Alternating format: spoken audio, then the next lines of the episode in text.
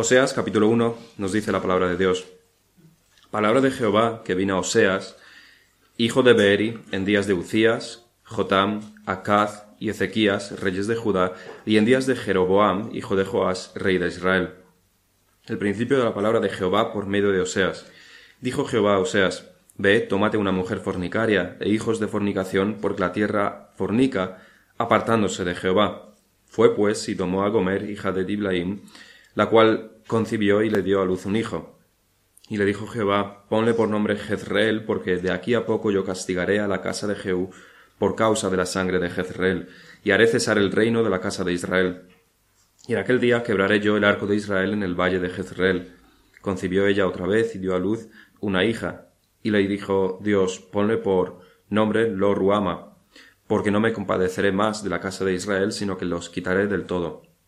Mas de la casa de Judá tendré misericordia, y los salvaré por Jehová su Dios, y no los salvaré con arco, ni con espada, ni con batalla, ni con caballos, ni jinetes.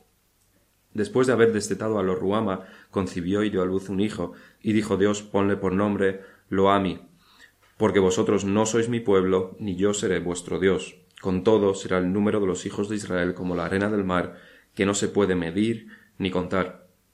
Y en el lugar en donde les fue dicho vosotros no sois pueblo mío, les será dicho sois hijos del Dios viviente, y se congregarán los hijos de Judá y de Israel, y nombrarán un solo jefe, y subirán de la tierra, porque el día de Jezreel será grande. Pablo le dice a Timoteo en 2 de Timoteo 4.1 encarezco delante de Dios y del Señor Jesucristo, que juzgará a los vivos y a los muertos en su manifestación y en su reino, que prediques la palabra, que instes a tiempo y fuera de tiempo, redarguye, reprende, exhorta con toda paciencia y doctrina. Desde que el apóstol Pablo escribió estas palabras en el siglo I a Timoteo, hubo siempre hombres, predicadores, pastores, evangelistas que sintieron esta gran carga sobre sus almas, la carga de predicar la palabra de Dios en su totalidad, cumpliendo con el mandato que Pablo da. En esta carta a Timoteo podríamos decir, podríamos decir que encontramos la última voluntad de Pablo, su testamento. De hecho, nos dice en un, en un versículo después, porque yo ya estoy para ser sacrificado y, y el tiempo de mi partida está cercano. Así que Pablo está preocupado y con una preocupación sana de la Iglesia de Dios, y en particular de Timoteo como discípulo suyo y como ministro del Evangelio. Pablo tiene esta preocupación. Y la preocupación de Pablo está primordialmente en que Timoteo se dedique a lo que se tiene que dedicar, a la predicación de la palabra. Porque ese es el ministerio, ese es el trabajo de un pastor. Eso es lo que un pastor debe hacer. Y eso nos muestra también lo que un pastor no debe hacer. Si queremos rápidamente comprobar lo que un pastor no debe hacer, no tenemos más que buscar iglesias evangélicas en Internet. Su página web. Encontraremos ministerios de todo tipo, actividades de lo más variopintas en las iglesias, bandas de música súper profesionales en cuanto a equipo por lo menos, que no a calidad, pastores que viajan constantemente a distintas iglesias como si fuesen, como si las iglesias no fuesen suyas, y lo que difícilmente encontraremos es esta carga y preocupación y este situar a la palabra de Dios como centro y pilar de toda actividad de la Iglesia, principalmente en el culto de adoración. La exhortación de Pablo a Timoteo es pulverizada por completo, anulada en la mayoría de iglesias evangélicas de hoy. No existe esa carga, no existe esa centralidad de la palabra, porque no existe temor de Dios. Si segunda de Timoteo es el testamento de Pablo, lo que Pablo le deja en herencia a Timoteo es la palabra. No le deja ni grupos de alabanza, ni profetas, ni revelaciones, ni encuentros de mujeres, ni clases de inglés para todos. Equipa a Timoteo como a un soldado y su arma debe ser la palabra. Ese es el, capítulo 3 de 2 de Timoteo, si no me equivoco, como un soldado. Pero parece que hoy en día los ministros son más bien payasos y su arma cambia constantemente para no aburrir a sus seguidores. Ahora una pistola de agua, ahora otra peluca, ahora una canción ritmosa. Ese parece ser una descripción más acertada del ministerio de muchos hoy en día. En toda iglesia verdadera lo que queremos hacer es apropiarnos de la herencia de Pablo y alejarnos de todo aquello que se aleja de ella. En otras palabras, cumplir el mandato de Pablo a Timoteo, predicar la palabra, hacer que todo gire en torno a la palabra. Y es por eso que las predicaciones que desde aquí se exponen están centradas en las escrituras. Ya sean exposiciones de libros de la Biblia o exposiciones temáticas, nuestra intención, nuestro trabajo, nuestro esfuerzo, nuestra oración es que sea una exposición centrada en las escrituras. Exposiciones no fundamentadas en nuestros pensamientos, no fundamentadas en nuestras opiniones, ni en las corrientes filosóficas, y tampoco en nuestras propias experiencias. Porque al fin y al cabo, como dice Pablo justo en el versículo anterior del que hemos leído, 2 Timoteo 3, 16 y 17, toda escritura es inspirada por Dios y útil para enseñar, para redarguir, para corregir, para instruir en justicia, a fin de que el hombre de Dios sea perfecto, enteramente preparado para toda buena obra. Dedicarse a recoger, a, a exponer algo que no son las escrituras es como dedicarse a recoger piedras cuando estamos en una mina llena de diamantes. Como si en un día de verano te intentas refrescar tragando tu propia saliva en vez de tomarte la Coca-Cola con hielo que tienes en la mano. En las palabras del Señor por boca de Jeremías, porque dos males ha hecho mi pueblo, me dejaron a mí fuente de agua viva, refrescante, y cavaron para sí cisternas, cisternas rotas que no retienen agua y no son más que charcos. Esta es la descripción de la locura de aquellos que quitan la palabra de su lugar central y llenan la adoración de otras cosas y la predicación de la palabra la sustituyen por historietas, por chistes y por experiencias. Pero es la escritura aquella que es inspirada por Dios, es la escritura aquella que es útil para nuestras almas, es la escritura aquella que nos lleva a la madurez, es la escritura la que nos prepara para servir a Dios y ninguna otra cosa. Así que con este deseo de exponer las escrituras y todas las escrituras, si tuviésemos tiempo, esta semana vamos a comenzar una nueva serie de predicaciones sobre una parte de la Biblia probablemente bastante descuidada por los cristianos, tanto en nuestra lectura particular como por los pastores en sus exposiciones. Y se trata, como decíamos, de los profetas menores, una serie sobre los profetas menores.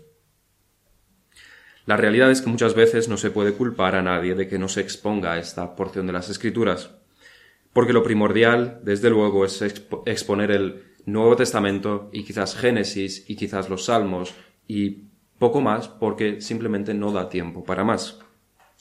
Pero aún así, no debemos ignorar a los profetas ni ninguna otra parte, de hecho, de la Biblia.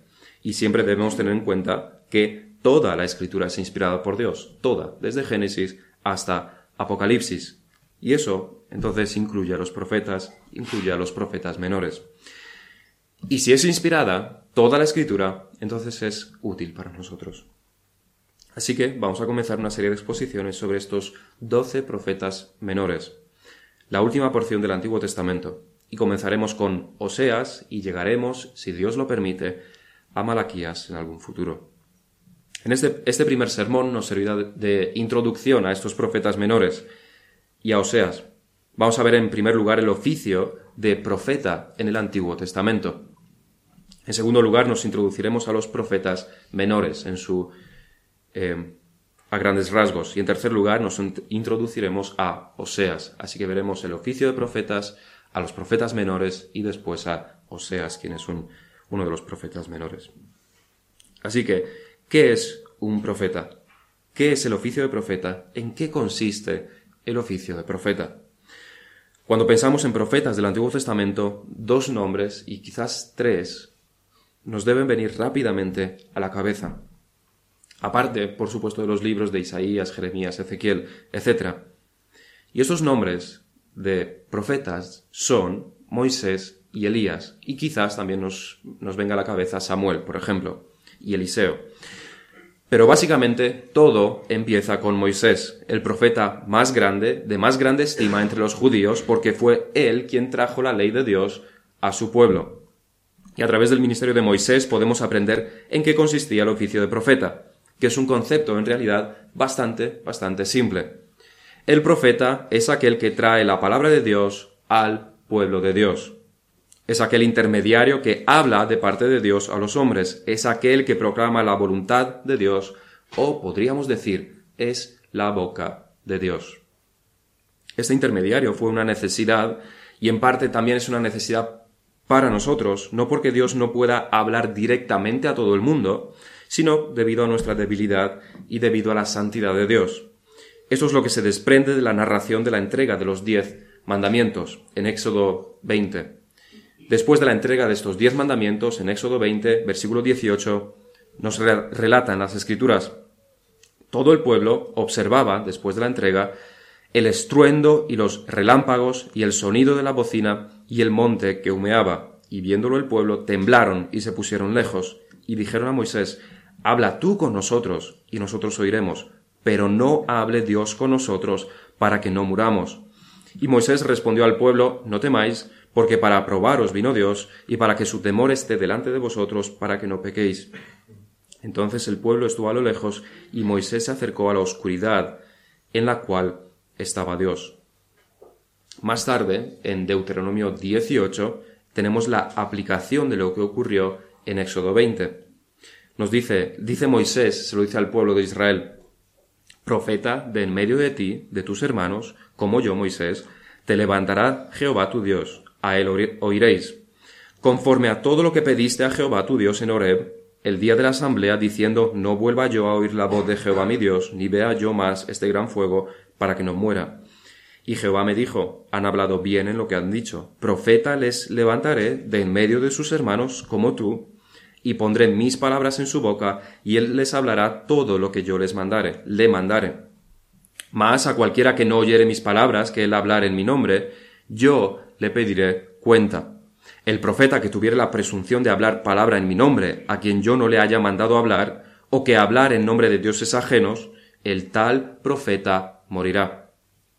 Y si dijeres en tu corazón, ¿cómo conoceremos la palabra que Jehová ha hablado? ¿Cómo conoceremos la palabra que Jehová no ha hablado?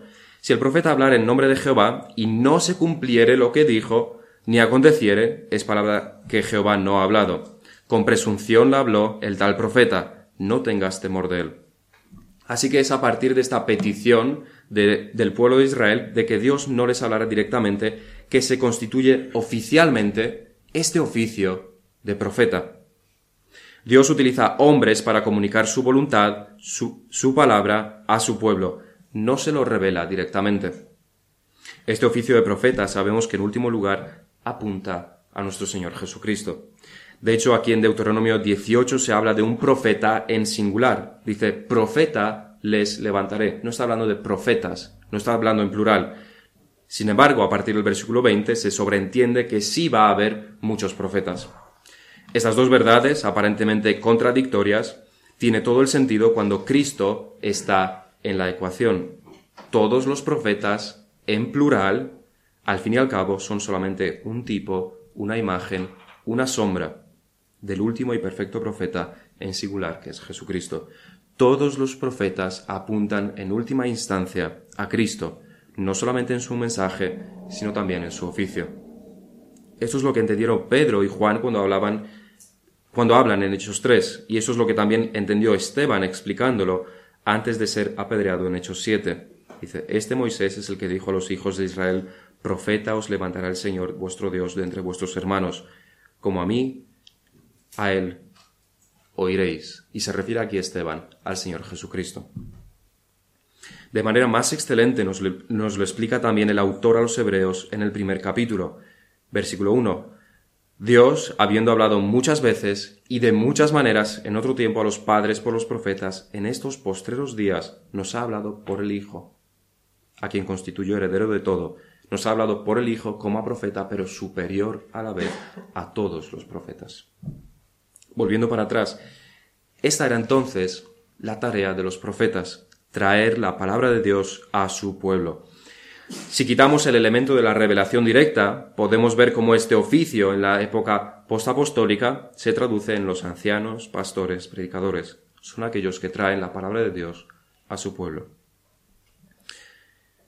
El profeta Samuel, por ejemplo, fue vital para Israel. A través de él se eligieron los reyes por revelación de Dios. Fue a él y no a todo el pueblo a quien Dios le habló directamente y a través de él la voluntad de Dios fue traída a Israel.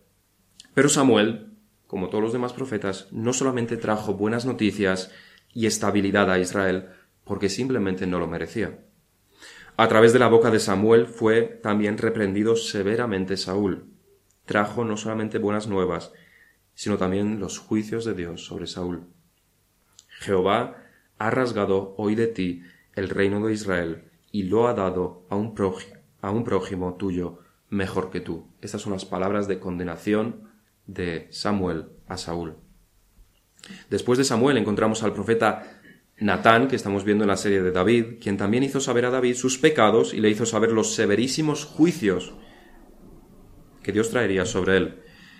Desde luego, aparte de la relativa obediencia que disfrutó Moisés, relativa, y del arrepentimiento de los ninivitas cuando Jonás les predicó, que además no eran pueblo de Israel, pero sí se arrepintieron, Natán podríamos decir que es el único profeta que tuvo buen fruto, porque David se arrepintió con su predicación.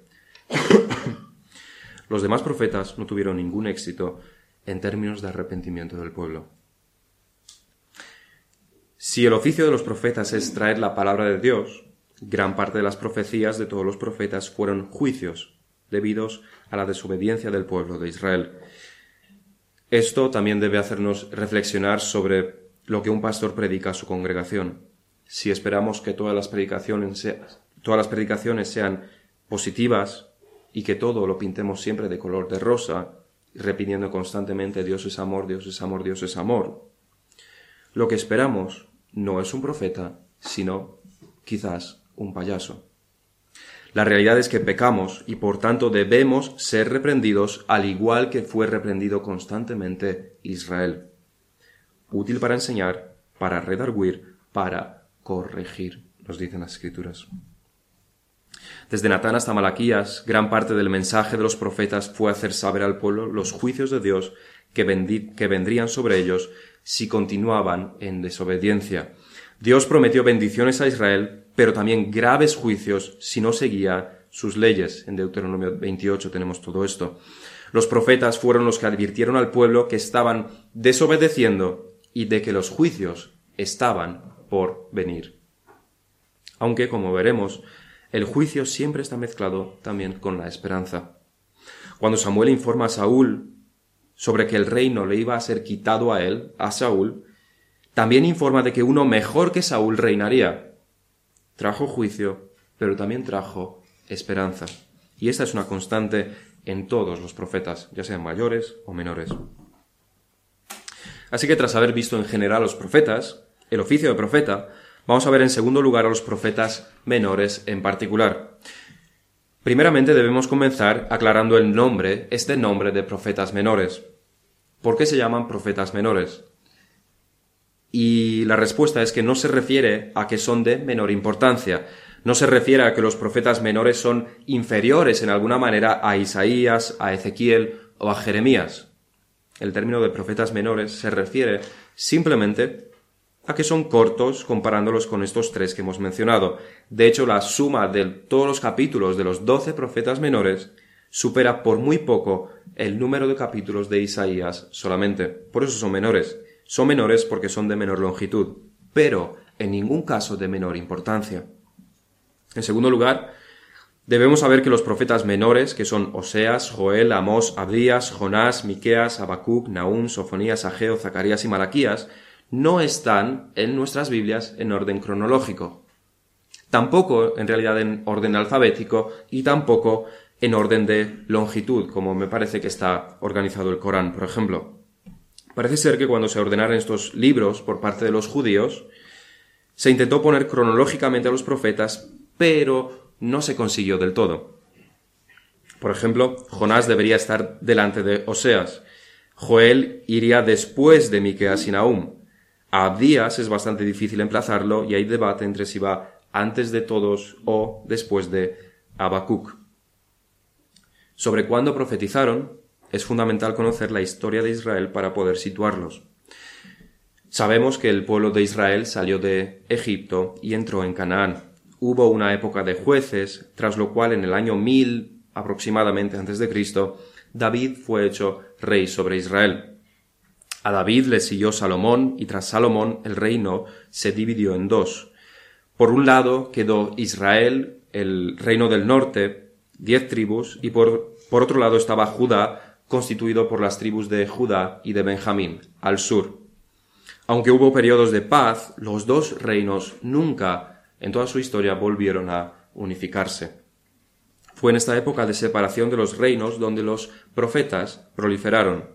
En esta época encontramos a Elías y a Eliseo, por ejemplo, que eso nos relata en Reyes, Segunda de Reyes. Pero si esta división ocurrió por el año 930 a.C., el primero de los profetas de los que tenemos libro en la Biblia no apareció sino hasta el año 780 más o menos antes de Cristo, que son como 150 años. Es desde este siglo VIII cuando empezamos a tener los libros de los profetas y duran hasta el año 480 a.C., más o menos, siglo V. Es entonces, en el 480, cuando termina el ministerio del último de los profetas, que es Malaquías. Durante estos 300 años, muchos de los profetas con, libro fueron contemporáneos. Por ejemplo, Jeremías fue contemporáneo de Daniel, de Ezequiel y puede que también de Abdías. Oseas fue contemporáneo de Amós y también de Miqueas y de Isaías. Fueron contemporáneos en, en algunos momentos.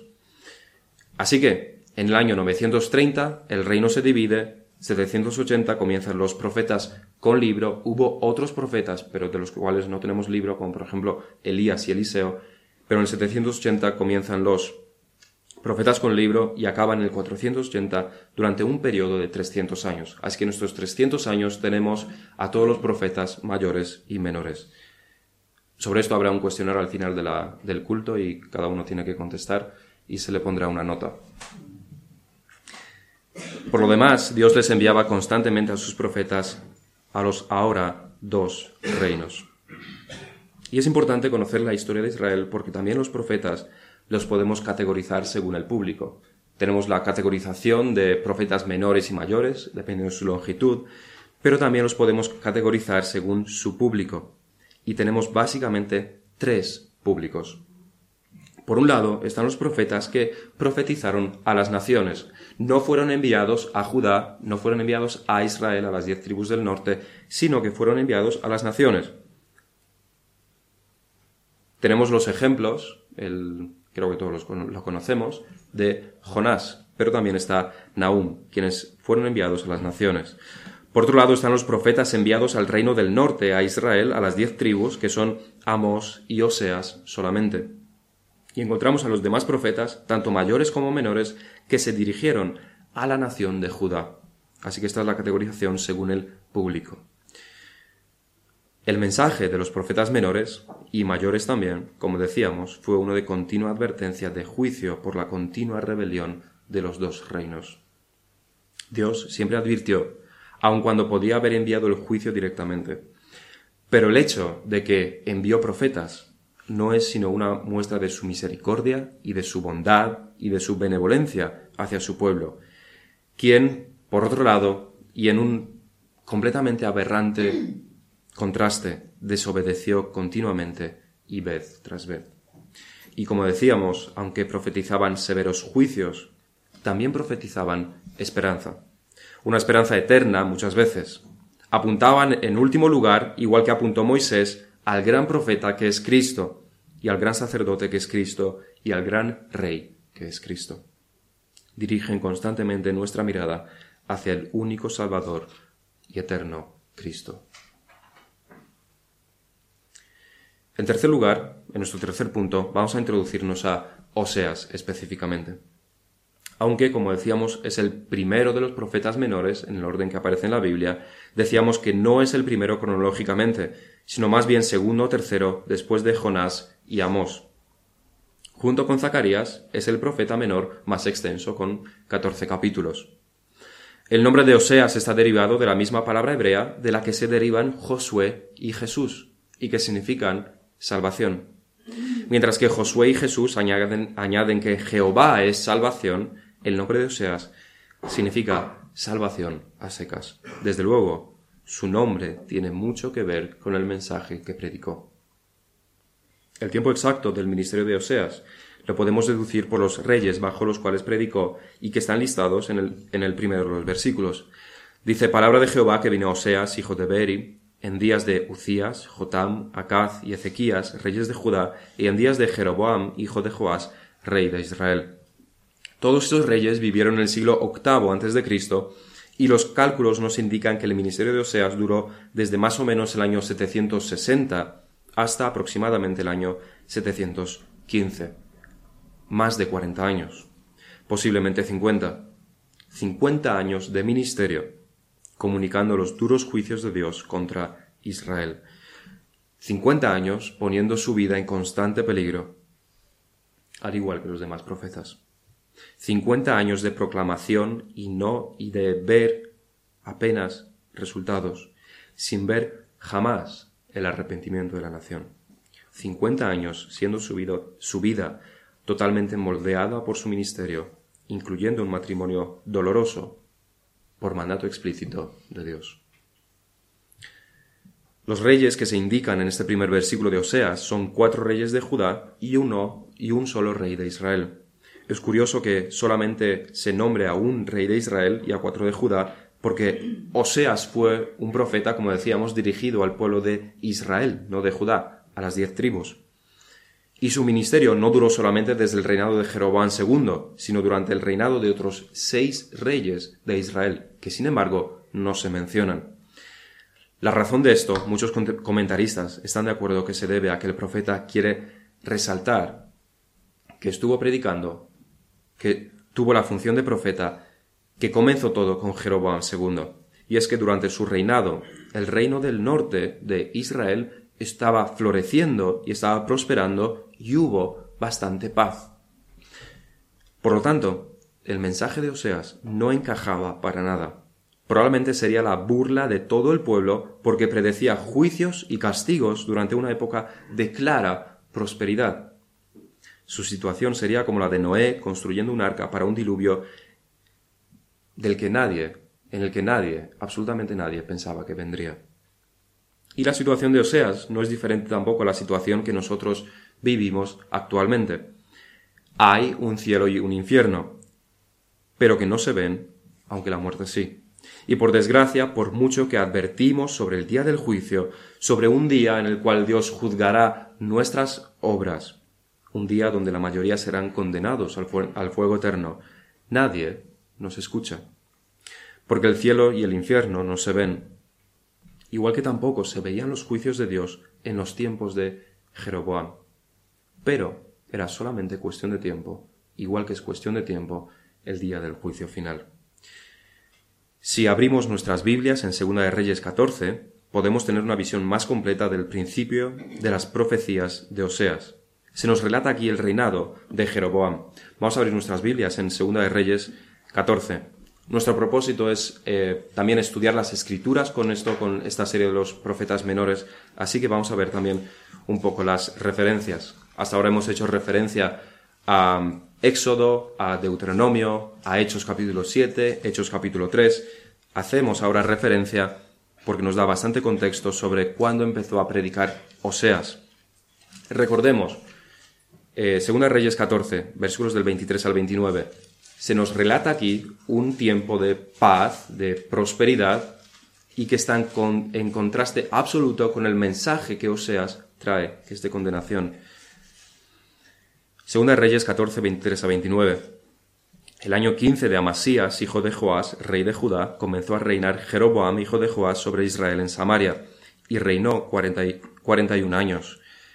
E hizo lo malo ante los ojos de Jehová, y no se apartó de los pecados de Jeroboam, hijo de Nabat, el que hizo pecar, pecar a Israel. Por eso es, él es Jeroboam II, porque hubo un Jeroboam antes de él cuando se separó el reino. Dice, él restauró los límites de Israel desde la entrada de, de Amat hasta el mar de Arabá, conforme a la, palabra de, a la palabra de Jehová, Dios de Israel, la cual él había hablado por su siervo Jonás, hijo de Amitai, profeta que fue de Gatefer.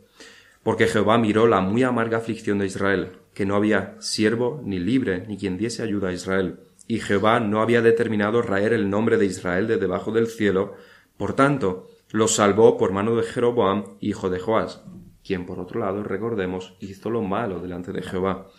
Los demás hechos de Jeroboam y todo lo que hizo, y su valentía y todas las guerras que hizo, y cómo restituyó al dominio de Israel a Damasco y Amad, habían pertenecido a Judá, no está escrito en el libro de las crónicas de los reyes de Israel. Y durmió Jeroboam con sus padres, los reyes de Israel, y reinó en su lugar Zacarías, su hijo.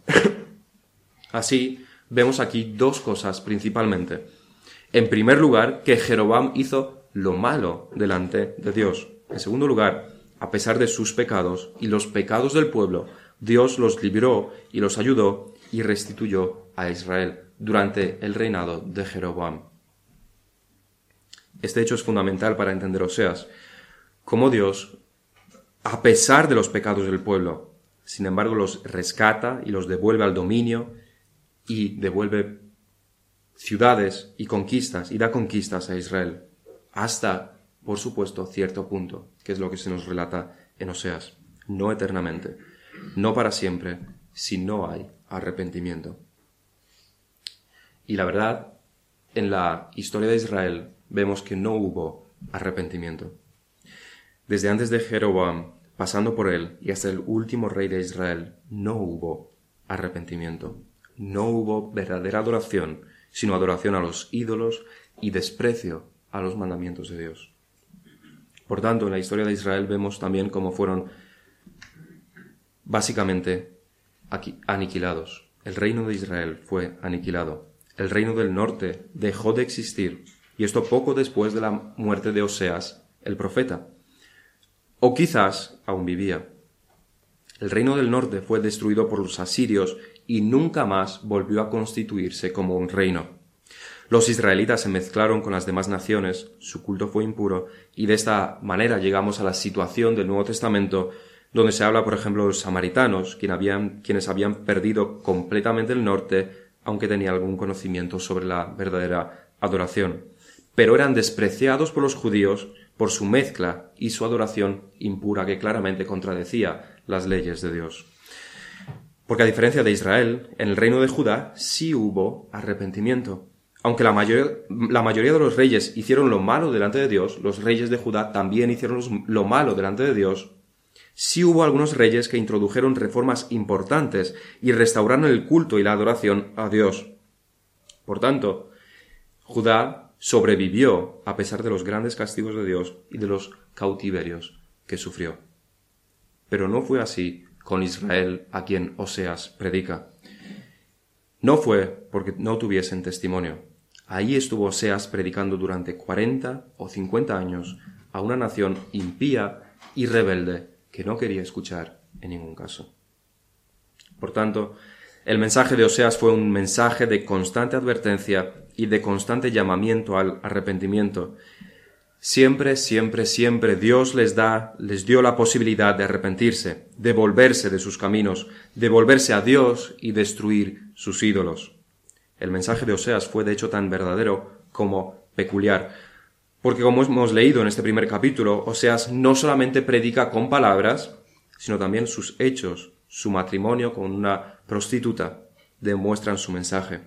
Revelan de manera esclarecedora la situación de Israel con respecto a Dios, un Dios que lo cuida, pero Israel es una nación adúltera. A través de este matrimonio, a través de sus hijos de fornicación, de prostitución, Oseas demuestra el amor de Dios hacia un pueblo infiel. Pero esto lo veremos en los siguientes sermones más en detalle. Para concluir, dos aspectos en los que podemos y debemos meditar y que hemos visto en esta introducción. Primeramente, Oseas ministró como profeta durante cuarenta o cincuenta años, ganándose las burlas y el desprecio de los israelitas constantemente. ¿Cómo actuamos nosotros cuando se nos requiere algo de parte de Dios? ¿Obedecemos como hizo Él o nos frustramos porque Dios está frustrando nuestros planes? ¿Estamos dispuestos a obedecer en todo o rehusamos dar nuestro tiempo, nuestros recursos, nuestras habilidades y ponerlos al servicio de Dios, es decir, al servicio de la Iglesia y de nuestros hermanos? La triste realidad es que nos podemos llamar cristianos de nombre, Pero nuestra vida se ve si somos hijos de Dios, como seas quien obedeció, quien sacrificó toda su vida, su tiempo, sus recursos. O se nota también, se ve si somos israelitas rebeldes, abocados a la destrucción. Son nuestros hechos, menos nuestras palabras, las que hablan sobre quiénes somos en realidad. En segundo lugar, y relacionado con esto, nuestras vidas se asemejan a la vida de estos israelitas contumaces que aunque tenían a los profetas hablándoles constantemente, nunca se arrepintieron de sus pecados. ¿Es nuestra situación con el pastor, por ejemplo, la misma situación que el pueblo de Israel con los profetas? Nos habla, nos habla, nos habla, pero nunca obedecemos, nunca corregimos, nunca cambiamos nuestros caminos. ¿Es esta nuestra situación? ¿En cuál de los bandos estamos? ¿Es esto lo que el pastor nos diría? ¿Se ve arrepentimiento en nuestras vidas? Porque si no se ve, podemos estar seguros de que terminaremos igual que terminó Israel. Vamos a terminar en oración.